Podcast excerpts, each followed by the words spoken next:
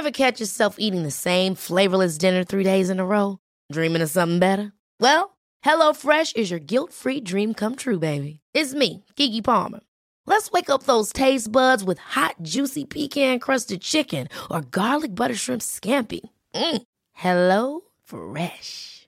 Stop dreaming of all the delicious possibilities and dig in at HelloFresh.com.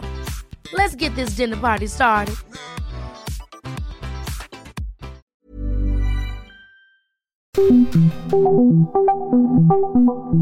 Dialogando con mis psicoanalistas. La doctora Ruth Axelrod, doctor Pepe Estrada y la doctora Rocío Arocha son especialistas comprometidos, profesionales que se interesan realmente en ti a través de El Heraldo Radio, un espacio personal, íntimo e incluyente. Dialogando con mis psicoanalistas. Comenzamos.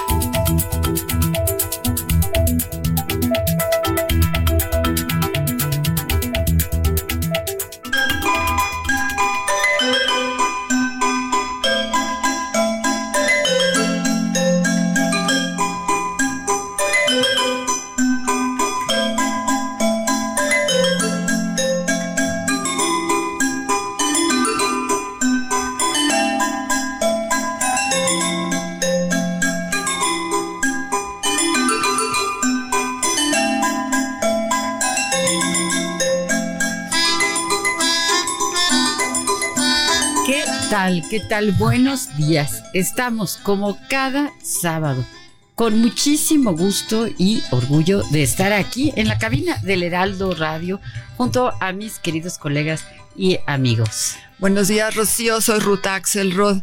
Eh, muy contenta de poder participar. El tema de hoy es complejo, es interesante. Lo que no le puedo decir a mi mamá, lo que no le dije a mi mamá, y ahora alguien hasta lo escribe.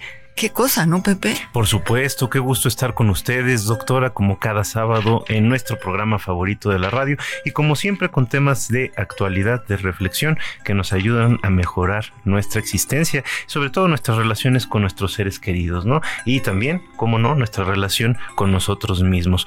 Va a ser un placer platicar de este libro tan interesante angustiante, tenso en algunos momentos y en otros momentos también muy dulce, pero que nos deja una semillita para pensar sobre cómo mejorar nuestra relación con mamá. Claro, claro que sí, como siempre, temas que nos hagan pensar, que nos hagan reflexionar. Les recuerdo algunas de nuestras frecuencias. En Guadalajara, el 100.3 de FM, Monterrey 99.7, La Laguna 104.3, Chilpancingo 94.7, Altiplano 96.5 y Yucatán 96.9 de FM. Así que adelante, comenzamos.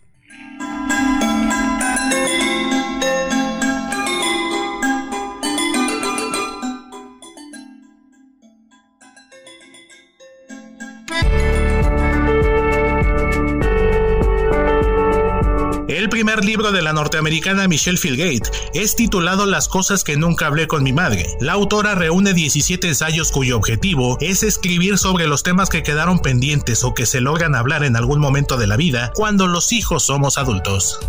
Escribe, aunque sea por un instante, todo ser humano tiene una madre, tan diversa y complicada como las personas mismas. Esa conexión madre-hijo nos forja, es medular. Nuestras madres son nuestros primeros hogares y esa es la razón por la que siempre intentamos regresar a ellas. Algunos ensayos son más conmovedores que otros, todos honestos, algunos dolorosos y otros alegres, todos genuinos. Recuéstate en el diván y pensemos juntos sobre este interesante tema. Comenzamos.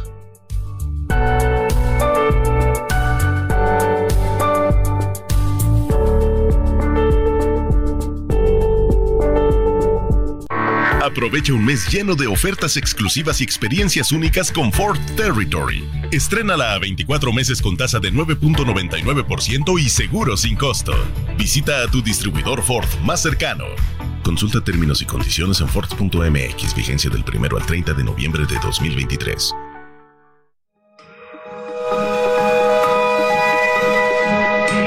Sigue a la doctora Ruth Axelrod en Facebook e Instagram como Ruth Axelrod.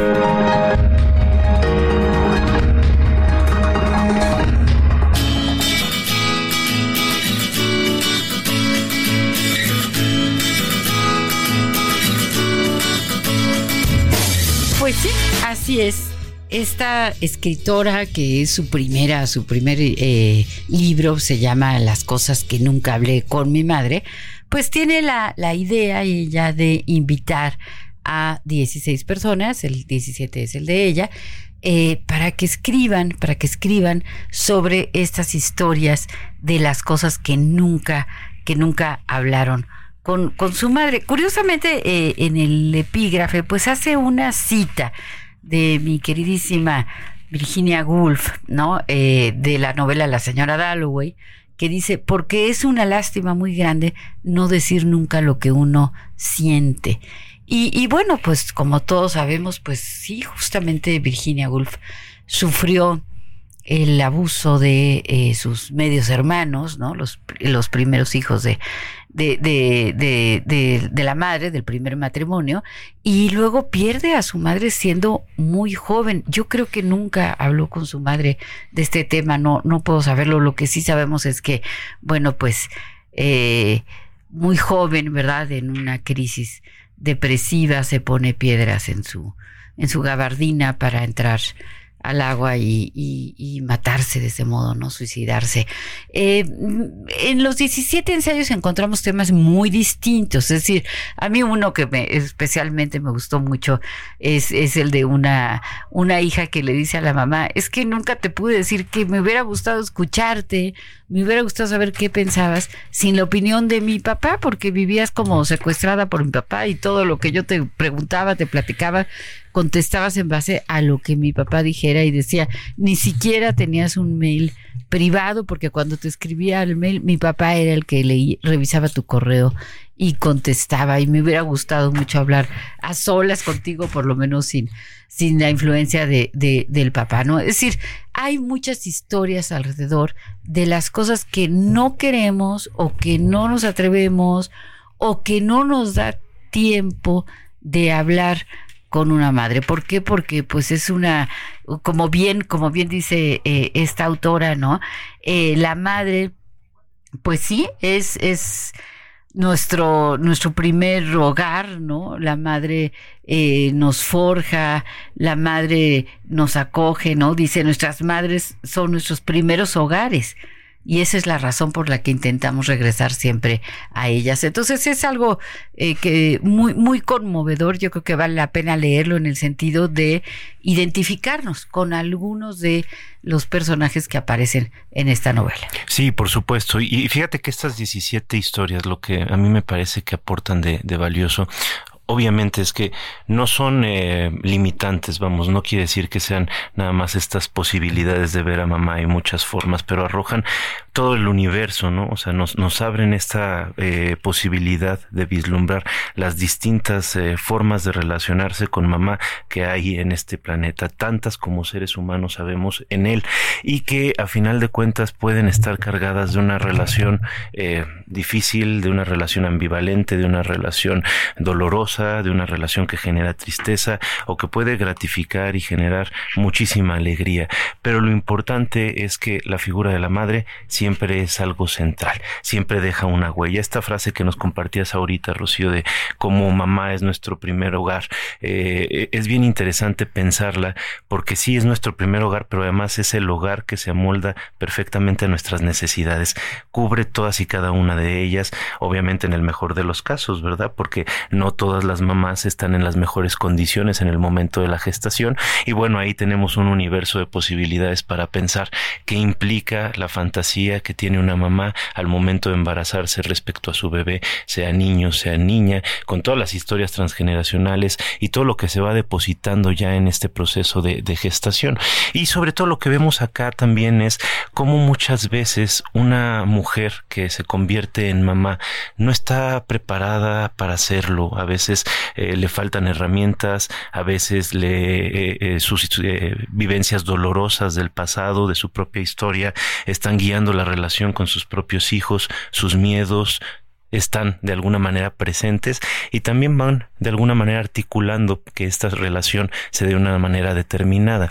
Ahora acá la invitación que me parece bien importante de estos 17 relatos es la posibilidad de acercarnos y de si no tenemos presente a nuestra mamá porque no estuvo con nosotros, eh, si no la tenemos presente porque ya falleció, siempre tenemos esta posibilidad de establecer el diálogo con la madre interna, es decir, con el objeto representante de mamá en nuestro aparato psíquico, en nuestro interior, y poder a partir de esto sanar esta relación, porque de nuevo es de las relaciones más importantes de nuestra vida, ¿no, mi querida Ruth? No, no, nada más la más importante, sino que acompaña al ser desde su inicio hasta el final, ya sea que la mamá esté presente o no esté presente, ¿no? Está presente en el mundo representado de cada uno de nosotros.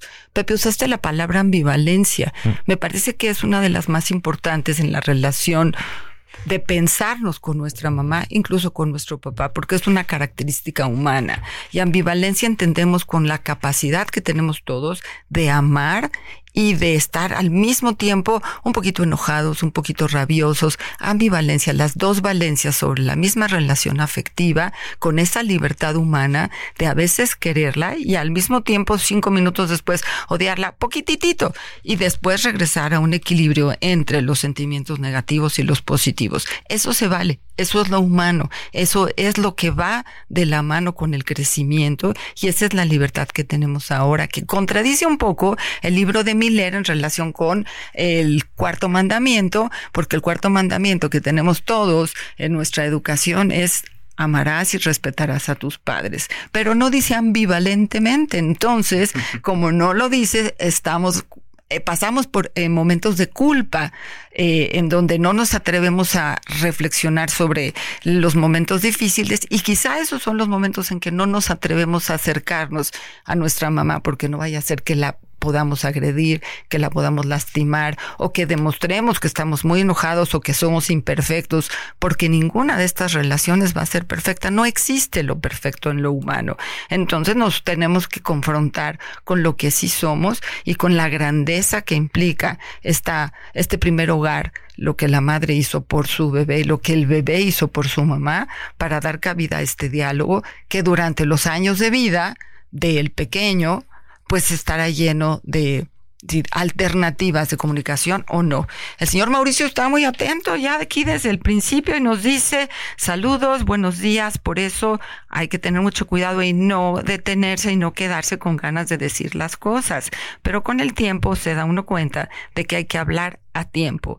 El hubiera es la nostalgia para justificar lo que no hicimos en ese tiempo. Saludos y no olviden nuestro poema. Mauricio, muchas gracias. Aquí vamos a estar contigo, que nos acompañas y a todos aquellos que quieran escribirnos al 55 30 10 27 5 2, todas aquellas cosas que no le pudimos decir a nuestra mamá, quizá frente a frente, pero como bien dicen mis compañeros, podemos seguirlas comunicando en la representación de lo que es nuestra mamá en nuestro mundo interno. Así es, así es. Eh, gracias Mauricio por estar con nosotros. Nos encanta que nos escribas, nos encanta que nos llamen, que nos escriban y que participen con nosotros. Eh, yo creo que, que sí, eh, es decir, no, no son exhaustivos. Por supuesto, no hay solo 17 temas distintos que una persona se ha quedado con ganas de hablar con la madre. Y tampoco todos son eh, una tragedia. Es decir, hay unos en donde, pues lo que dices, nunca te pude decir cuánto te quería, nunca te pude decir cuánto influiste sobre mí o qué tan importante fue lo que tú me dijiste para que yo lograra tal o cual objetivo en la vida. Entonces, eh, simplemente es que a veces se quedan, se quedan esas cosas ahí en el tintero sin poder decirlas y eh, lo que propone la autora es, bueno, al menos escribirlo, pues es un modo como de, de catarsis, ¿no? Es un modo como de desahogo, de aquellas cosas que me quedé con tanto pendiente de comentar. Y, fíjate que, que, es bien interesante porque creo que todos y cada uno de nosotros, incluidos los que estamos aquí en estos micrófonos, tenemos algo que no le hemos dicho a mamá tal vez por falta de herramientas, tal vez por falta de eh, encontrar el momento adecuado, ¿no? Y todas las resistencias que nos eh, están agobiando constantemente. Y entonces el ejercicio de escribir acerca de esto que no le he contado a mamá me parece un ejercicio muy interesante, muy fructífero y sobre todo muy terapéutico. Esto que está haciendo Phil este me parece bien interesante porque además es una eh, autora joven, ¿no? Este, maestra de NYU y está haciendo estos talleres literarios que creo que han de estar eh, funcionando de una manera terapéutica para todos los colaboradores.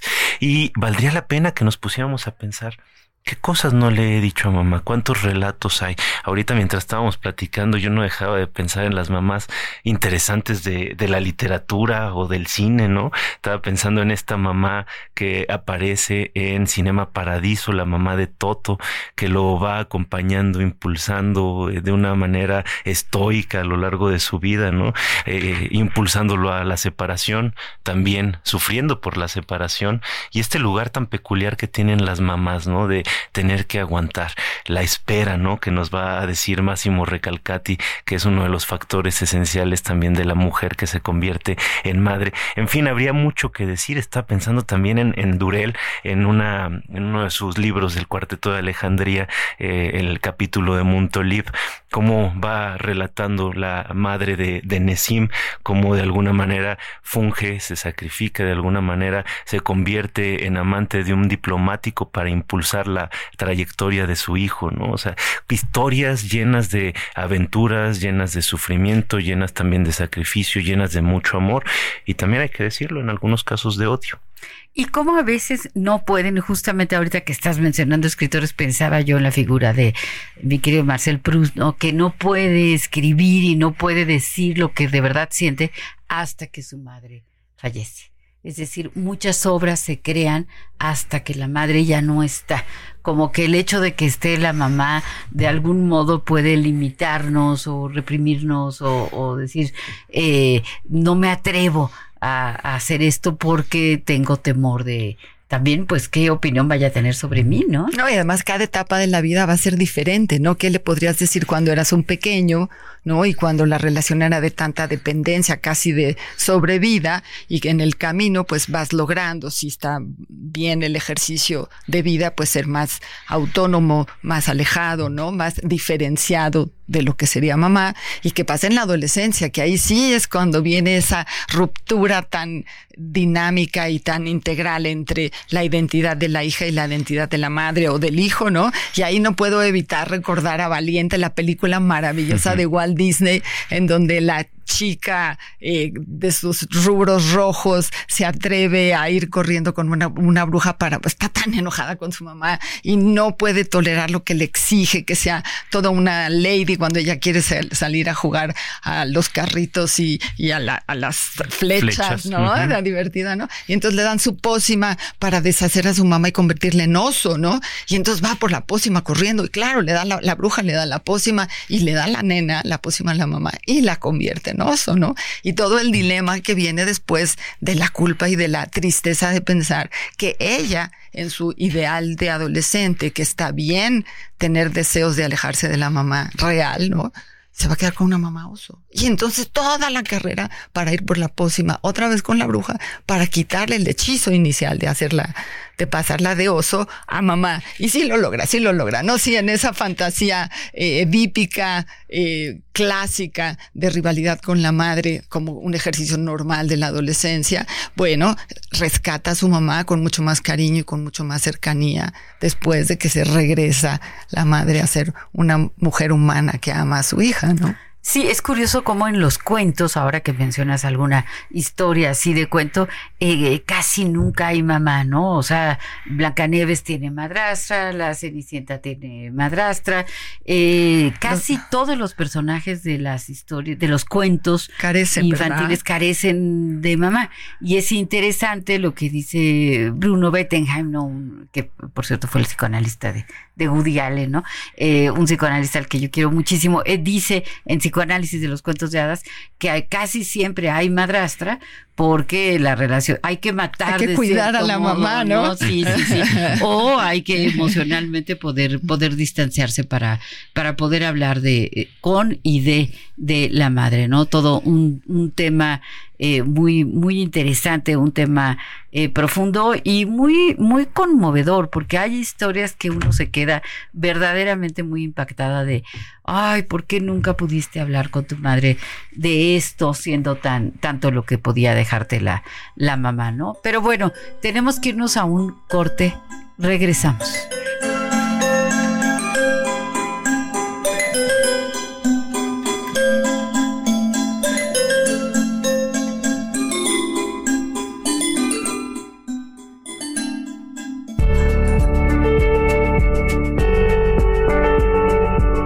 Vínculo entre madres e hijos comienza a establecerse desde la gestación, a través del timbre de la voz, los latidos del corazón y la propia atención maternal al embarazo. Pasa por diferentes fases y etapas hasta la edad adulta, por lo que los conflictos entre padres e hijos no resultan ser extraños.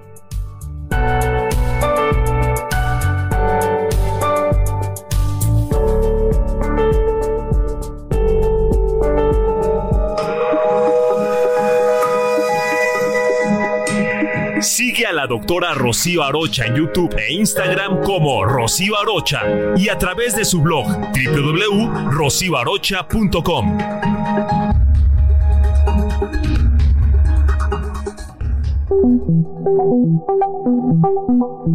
Los doctores Ruth Axelrod, Pepe Estrada y Rocío Arocha continúan en un momento en Dialogando con mis psicoanalistas.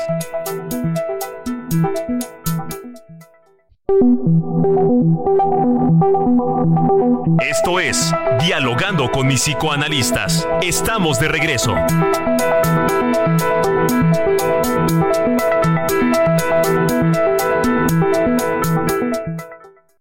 Vive un mes lleno de ofertas exclusivas y dinamismo con Ford Escape híbrida. Estrénala a 24 meses sin intereses más seguro promocional.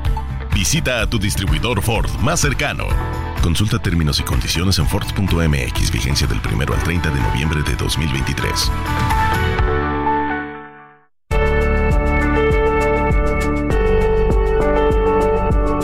En el caso de las mujeres, la relación madre-hija fue investigada por Sigmund Freud, quien cuestionaba este vínculo en relación con la construcción de la sexualidad de esta última. Para que la hija pueda definirse a sí misma, debe separarse de algún modo de su madre y trasladar su objeto de amor de la madre al padre.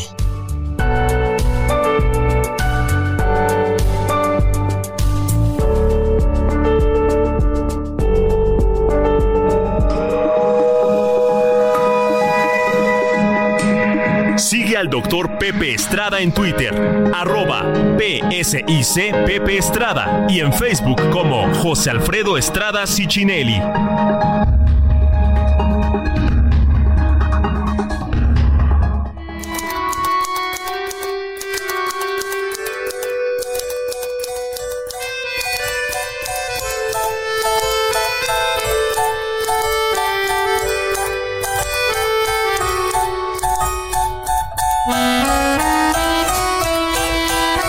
¿Qué tal? Estamos de regreso con este, nuestro programa favorito de la radio, dialogando con mis psicoanalistas, como cada sábado en la grata compañía de mis queridas amigas y colegas, las doctoras psicoanalistas Rocío Arocha y Ruth Axelrod. Yo soy Pepe Estrada y junto a todos ustedes que nos honran con su escucha sábado a sábado, somos parte de la familia del Heraldo Radio. El día de hoy estamos hablando de un tema bien interesante, un libro que se llama Cosas que nunca hablé con mi madre, eh, que es una colección de relatos eh, sobre...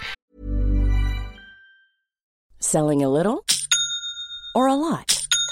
Shopify helps you do your thing however you cha-ching. Shopify is the global commerce platform that helps you sell at every stage of your business. From the launch your online shop stage to the first real life store stage, all the way to the did we just hit a million orders stage. Shopify is there to help you grow. Shopify helps you turn browsers into buyers with the internet's best converting checkout. 36% better on average compared to other leading commerce platforms because businesses that grow grow with Shopify. Get a $1 per month trial period at shopify.com slash work. Shopify.com slash work.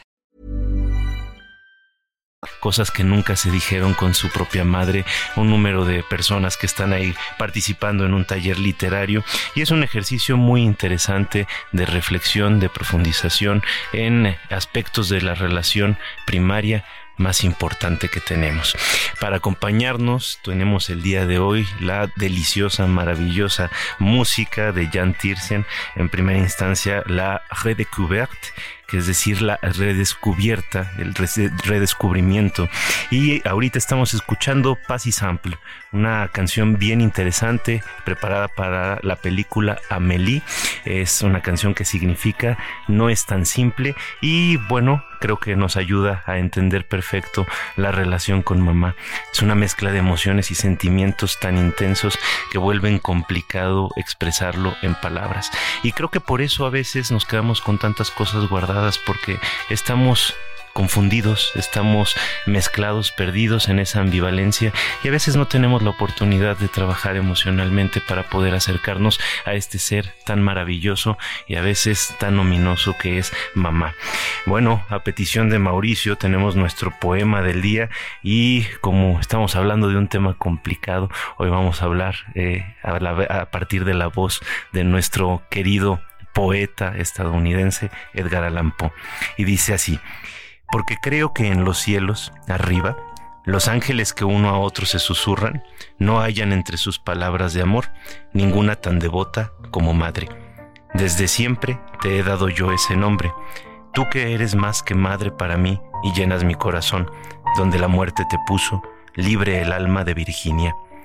Mi propia madre, que murió muy pronto, no era más que mi madre, pero tú eres la madre de a quien yo quería, y así eres más querida tú que aquella, igual que infinitamente a mi esposa amaba más mi alma que a sí misma.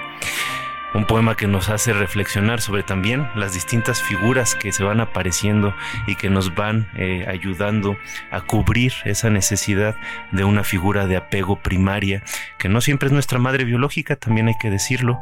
A veces por distintas circunstancias del destino, nos toca un cuidador primario bajo la figura de un hombre, bajo la figura de una mujer, que puede ser incluso eh, ajena a nuestros propios vínculos sanguíneos, pero eh, la dimensión de la figura materna en nuestro interior siempre va a estar presente.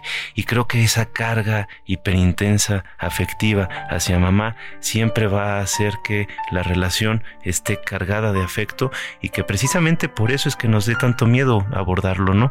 Enfrentar a mamá es enfrentar un gigante. Es la tarea de David contra Goliat, aunque no necesariamente se tenga que ver en términos de pleito, puede ser una relación fructífera en la que sí efectivamente va a haber conflicto, pero si se sabe asumir de forma adecuada, vamos a llegar a buen puerto y a una muy buena relación con mamá que nos va a enriquecer y nos va a servir de faro a lo largo de toda nuestra existencia. Mi querida Ruth, ¿qué piensas? Bueno, pienso que tengo la suerte de oírte así como, como me embobo, ¿no, Rocío? ¿Qué hace este hombre con estas palabras, no? Pero eh, tengo la, la habilidad también de recordar que tengo el mundo real en donde veo a Pepe y a Rocío y la cabina y, y todo lo que sucede aquí. Y también tengo el mundo interno, a donde puedo viajar eh, internamente con libertad y tratar de encontrar esa figura que siempre va a estar idealizada.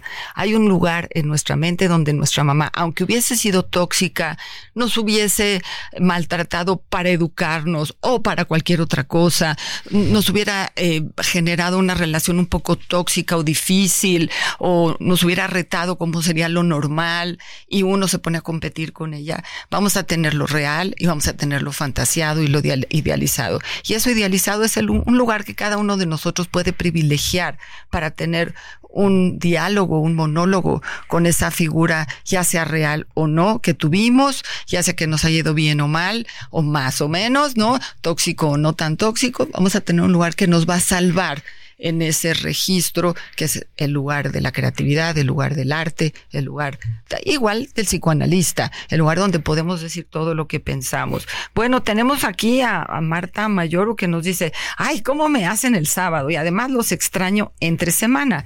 Yo platico mucho con mi mamá y le platico casi todo y a veces ella me platica de vuelta cosas que yo no quisiera nunca saber.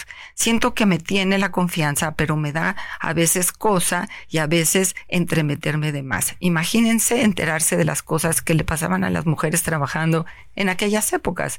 Me cuesta ajustarme y enterarme de cosas que no me quería enterar. Con mi hija pequeña de ocho años me encanta y a veces me da nervio enterarme de los crush, de la escuela, de una relación en donde muchas pláticas pueden ser incómodas. Pero siempre es mejor saber que no saber. Y es curioso que yo voy a platicarle a mi marido todo lo que me dice mi mamá y mi, y mi hija. Y entonces uno necesita estar en terapia.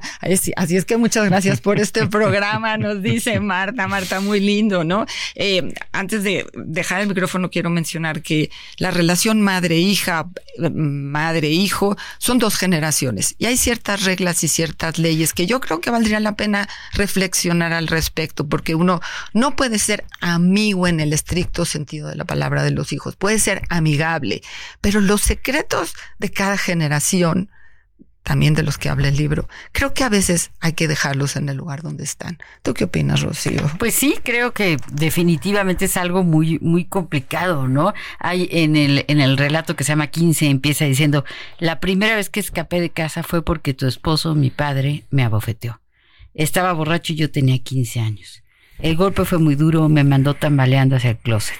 Recuerdo haber acunado mi mejilla dolorida con una mano mientras usaba la otra para protegerme de la lluvia, de ropa y de ganchos metálicos. Y se va, se va de la casa mm. y tienen que pasar muchísimos años para que le pueda platicar a su mamá por qué se fue de la casa, ¿no? Porque la mamá pues defendía y era, era su papá, no era un padrastro como, como a veces ocurre, ¿no?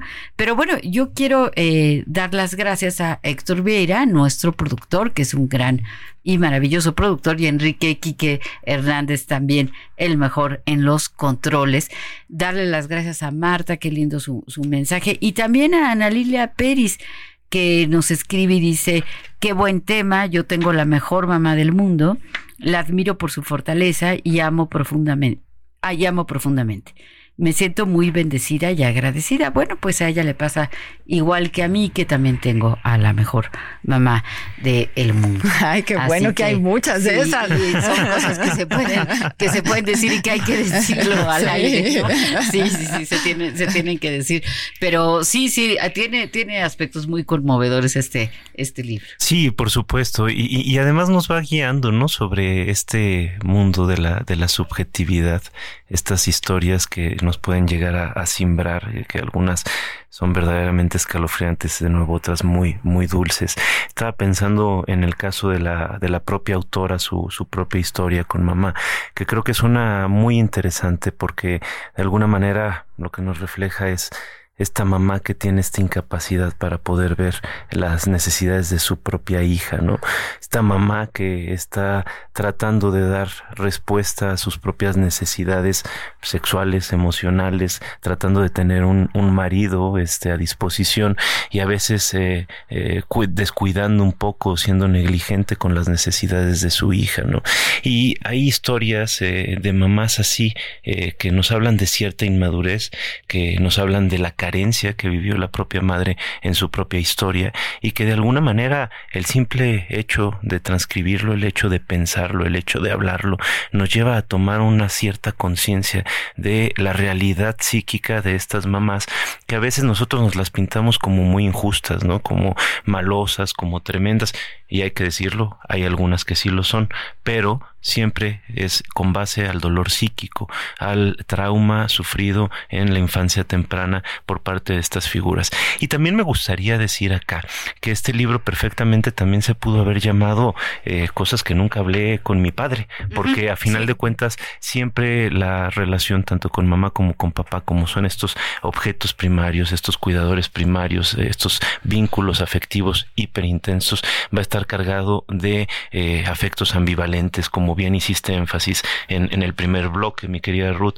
Y eh, pensando también en esto, me gustaría recomendarles una película que verdaderamente es un poema, eh, una película japonesa que se llama Violines en el cielo, que aborda esta eh, perspectiva de lo nunca dicho, de lo nunca hablado, de la imposibilidad que se genera de expresar emociones y sentimientos con la ausencia del padre, ¿no? Es un verdadero poema. También hemos platicado acá del libro de, de, de Almadelia, ¿no? Que este habla sobre la falta del padre, la cabeza de mi padre, este que, que nos lleva a una reflexión muy, muy linda al respecto. Pero veo que tenemos ahí muchos mensajes, mi sí, querida tengo Ruth. aquí muchos Está quemando el mensajes. Sí, sí, sí. Pero, ¿sabes? Quiero decir también algo, Pepe, que también mencionamos en una anterioridad, que es esta capacidad que tenemos de sustituir, perdón, perdón, sustituir esta, este espacio emocional psíquico del lugar de la madre por estas alternativas eh, que vienen después, ¿no? Si, si fue la mamá biológica, fue la mamá adoptiva, fue la nana, fue la tía, fue la abuela, fue el papá, fue la vecina, fue un orfanatorio, fue donde me tocó eh, vivir y tuve la bendición de que alguien se ocupara de que yo pudiera llegar a ser adulto. Y ya en la adultez también tenemos muchas carencias y tenemos alternativas también de personajes o instituciones que se van a instalar en ese lugar donde yo necesito protección. Eh, en la Asociación Psicoanalítica Mexicana hay un programa hoy que se llama Estoy contigo. Sí, ¿no? Y- extraordinario. extraordinario. Y utiliza eh, ese lugar de la desventura humana, de esa desaveniencia personal en donde uno se siente que no hay ninguna solución o ningún confort para ofrecer soluciones emocionales de desgastes y desastres. Trabajó muy bien durante la época del terremoto. Yo participé muchísimo, eh, entrenamos a muchos psicoterapeutas y dimos mucho servicio gratuito a las personas que se quedaron con estrés postraumático después del terremoto. ¿Y qué se está haciendo ahora? Ese mismo programa está al aire de forma gratuita para ayudar a todas las personas después del huracán de Acapulco. ¿Sí sabían esto, Pepe y Rocío? Por supuesto, y, fíjate que, es un eh, grupo eh, súper, súper eh, generoso, que tiene muchas ganas de ayudar a la comunidad y que además está compuesto por expertos, ¿no? Por especialistas en eh, ayudar a las personas a recuperarse del trauma psíquico, ¿no? De las experiencias traumáticas vividas. Ahorita específicamente con el tema del huracán eh, Otis ahí en Acapulco, creo que tienen este programa que está apoyando a mucha gente y bueno, hay que recordar que siempre se hace con la mejor intención, sin ánimos de lucro. Entonces, lo único que hay que hacer es llamar a los teléfonos de la Asociación Psicoanalítica Mexicana para solicitar esta, este apoyo, ¿no? Mi querida Rocío. Sí, así es. Es un programa extraordinario. eh, estoy contigo y basta con comunicarse a los, eh, los teléfonos que tenemos. 55 96 0009. Creo que me faltaron dos cinco al principio, ¿no? Sí. Son sí, cuatro sí. cinco, Sí, cuatro 90 cinco. 96 0009. Estoy correcta. Exactamente. Ok. Bueno, Pati Pacheco, soy Pati Pacheco, escribí el otro número. Buen día, mi programa favorito. ¿Cómo resuelvo la ambivalencia, doctores? Y eso de odiar. ¿Cómo es que odiamos a la madre? Yo espero mucho de mi mamá y le tengo más exigencia y por eso me lastima más, porque le demando más a ella y no a otras personas. Le mando muchos saludos al equipo, dialogando con mis psicoanalistas. Soy Pati Pacheco. Gracias, Patti. Pues qué mensaje tan tan importante, ¿no? Eh, quiero decir algo eh, eh, y leer primero el, el mensaje de María Mendicuti que dice es un tema muy profundo, difícil de valorar, como generalmente no se valora toda la riqueza de la relación en vida de la madre. Eh, eh, claro, es muy difícil valorar y es muy difícil superar esta ambivalencia porque eh, precisamente eh, Jung en algún momento compara la relación con la madre con la madre naturaleza. O sea, dice, a ver, la madre naturaleza, todos pensamos que podemos, bueno, estiro la mano y arranco el plátano y el mango y echo mi caña y pesco y tengo el pescado. Y, y, y parece, ¿verdad? O, o quisiéramos que la madre naturaleza yo pueda abusar de ella, que siempre esté ahí, que siempre me dé todo lo que quiero y que nunca se enoje.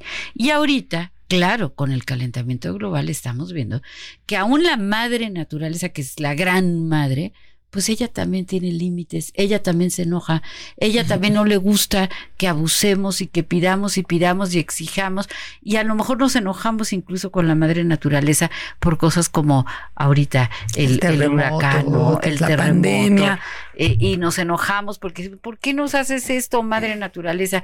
Bueno, ahora imagínense todo lo que le podemos exigir muchas veces de modo inconsciente, pues a una yo digo así, lo digo con todo el respeto del mundo, me lo digo a mí misma, soy una pobre humana, o sea, trato de ser la mejor madre, pero soy una simple y sencilla humana, con muchas ganas de hacerlo bien, pero con muchísimas infinitas limitaciones.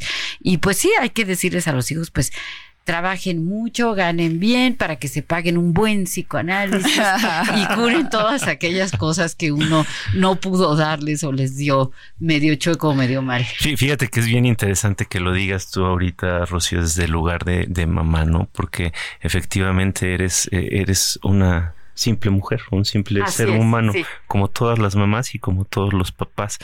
La cosa es que para un bebé y para un niño chiquito, mamá y papá son cercanos a los dioses, ¿no? Entonces son esta encarnación de la divinidad que tiene eh, facultades omnipotentes, que todo lo puede, que todo lo cura, que todo lo alivia o que todo lo destruye. Entonces ahí es donde radica el problema, esta, eh, este, esta condición de, de pobreza, de carencia a la que venimos a este mundo y que nos lleva a ponernos ahora sí que al cuidado al 100% de nuestras madres. A mí me gustaría eh, mencionar acá una historia que me pareció eh, bien interesante porque eh, nos habla de, de, este temor que también se vuelve parte de los elementos que complican el hablar de ciertas cosas con mamá y es que el temor en todos nosotros de ser absorbidos, de fusionarnos con mamá, es algo presente pero inconsciente, ¿no? Está ahí latiendo precisamente por nuestros deseos de volver al vientre materno. Y hay un relato que se llama Su cuerpo, mi cuerpo de eh, Naomi Munawira, me imagino que es este una, una mujer de origen eh, afroamericano, este, que me parece bien interesante y que nos narra cómo su mamá dejó de limpiarla cuando iba al baño hasta su primer periodo. Estamos hablando de la mayor parte de, de, su infancia y cómo se cae fácilmente en estos excesos. Y mamá este, se peleaba con el papá y con el abuelo porque ella decía que eh, su hija no era capaz de hacerlo bien por ella misma, ¿no? Y aquí podemos ver cómo muchas veces mamá antepone sus necesidades a las de su hija, es decir, mamá necesitaba seguirlo haciendo porque esto de alguna manera le aportaba algo, ¿no? De nuevo insistir en el tema de la carencia que podemos tener como seres humanos y cuando somos papás pues vamos a de alguna manera transmitir esa carencia y vamos a tratar de trabajar esa carencia con nuestros propios hijos. Por eso hay que tratar de hacer siempre lo mejor con nosotros mismos para poder transmitir la menor cantidad de cargas hiperintensas negativas hacia nuestros hijos. Pero quería nada más retomar el tema de, de Pacheco respecto a la ambivalencia mi querida Pati, yo creo que nunca se resuelve. aprendemos, aprendemos a vivir con ella y a, y a, manejarla, pero siempre vamos a tener estos sentimientos de amor-odio con respecto a una misma persona. Y bueno, podemos aprender a privilegiar el objeto total, es decir, la relación con la persona, con su humanidad, mi querida Rocío. Así es. Pues Anselmo Rosales, muchísimas gracias. Nos escribe desde Guadalajara. Y nos dice, los hijos deben instruirse desde muy pequeños a informar a mamá de todo para que ella tenga la posibilidad de ayudarlos e instruirlos. La educación comienza en la familia. Pues un mensaje interesante y también... Tenemos uno de grabado también por ahí. Ah, perfecto, perfecto. Pues vamos a escucharlo. Vamos a escuchar. ¿Qué tal, mis queridos profesores? Les saluda Antonio Vargas desde Puebla, escuchando y colaborando con mi programa favorito de la radio. Quisiera compartirles una pequeñita aportación sobre este maravilloso libro sobre lo hablado y principalmente lo no hablado. Esta vez desde un punto de vista un tanto freudiano. Ya decía nuestro querido Freud que las emociones no expresadas nunca mueren, son enterradas vivas y salen más tarde de peores formas. He notado en mi consulta un aumento eh, significativo de casos de ansiedad, de casos de depresión, que cuando uno va explorando con el paciente se encuentran muchas cosas no habladas que se han enterrado, que se han guardado por las razones que sean, más allá de válidas o no, y ya no pueden salir después y pareciera que se atoraran en la garganta como cuando da un ataque de ansiedad precisamente. Quisiera compartirles algunas frases de este libro entre la comunicación madre, hijos, hijas, a ver qué opinan. Una de ellas dice, hay diferencia entre el miedo a enfadar a alguien que te quiere y el peligro de perderlo. Me asustaba que quisiera cosas que mi madre no entendería. Y esta última que me parece padrísima o madrísima, a ver qué opinan ustedes. Te amo más allá del sol, la luna y las estrellas, siempre me decía mi madre cuando era pequeña, pero solo quería que me amara aquí y ahora. Fue un gusto saludarlos. Hasta luego. Qué lindo, Antonio, siempre con tu inteligencia, tu prudencia y tu sensibilidad para elegir frases tan tan bonitas y tan y tan importantes. Por supuesto, un, un, fuerte abrazo, un saludo muy cariñoso a nuestro querido Antonio. Y sí, fíjate que esta, esta última frase que nos comentó a mí es de las que más me movieron, ¿no? Necesitamos a mamá aquí y ahora. A veces idealizamos y mamá nos dice te quiero este eh, al infinito y más allá, al estilo Post Lightyear, y no es necesario, ¿no? nada más quiéreme, estate presente conmigo, este, dame cariño, dame atención de manera suficientemente buena, haciendo un guiño a nuestro querido Winnicott, ¿no? Este, pero sí, una, una serie de relatos bien interesantes. Ya estamos casi a punto de terminar. Yo nada más quisiera reiterar la invitación a nuestros queridos radioescuchas a que lean este libro, eh, las, las cosas que nunca hablé con mi madre, de la autora Philgate, que está de venta pues, en sus principales librerías y que siempre son una invitación para decir aquello que no se puede poner tan fácilmente en palabras. No nos quedemos con las cosas, tratemos de recordar y a veces estos eh, procesos de poner en palabras o en escrito, de pensar en esta relación con mamá, nos lleva a desbloquear recuerdos que son bien importantes para nuestra propia historia. Así es, así es, editorial Diana, hay que, hay que leerlo, de verdad vale la pena. Y bueno, la próxima semana vamos a estar hablando sobre otro tema también, pues muy interesante que nos atañe porque todos o vamos a hacer o fuimos, o, ¿verdad? queremos o tenemos seguir hijos siendo. o queremos seguir siendo la adolescencia, este tema que también siempre despierta pues muchos, muchos sentimientos, eh, eh, pues a veces complejos, a veces muy emocionantes, etcétera. Así que pues los vamos a estar esperando con todo el cariño del, del mundo el próximo sábado aquí en su programa favorito de la radio, dialogando con mis psicoanalistas. Nos vemos la próxima semana, Rocío. Bye, Pepe. Un fuerte abrazo a todos y que disfruten este fin de semana largo. Mm. Feliz fin.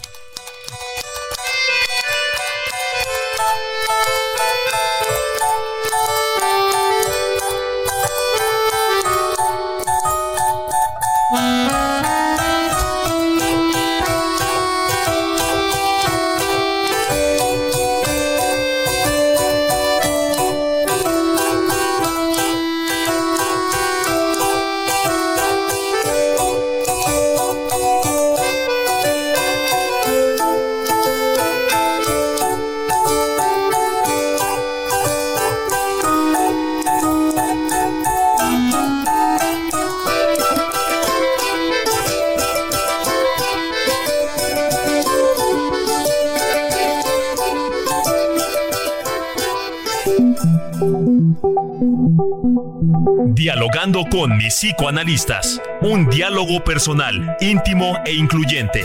Te esperamos en el diván la próxima semana.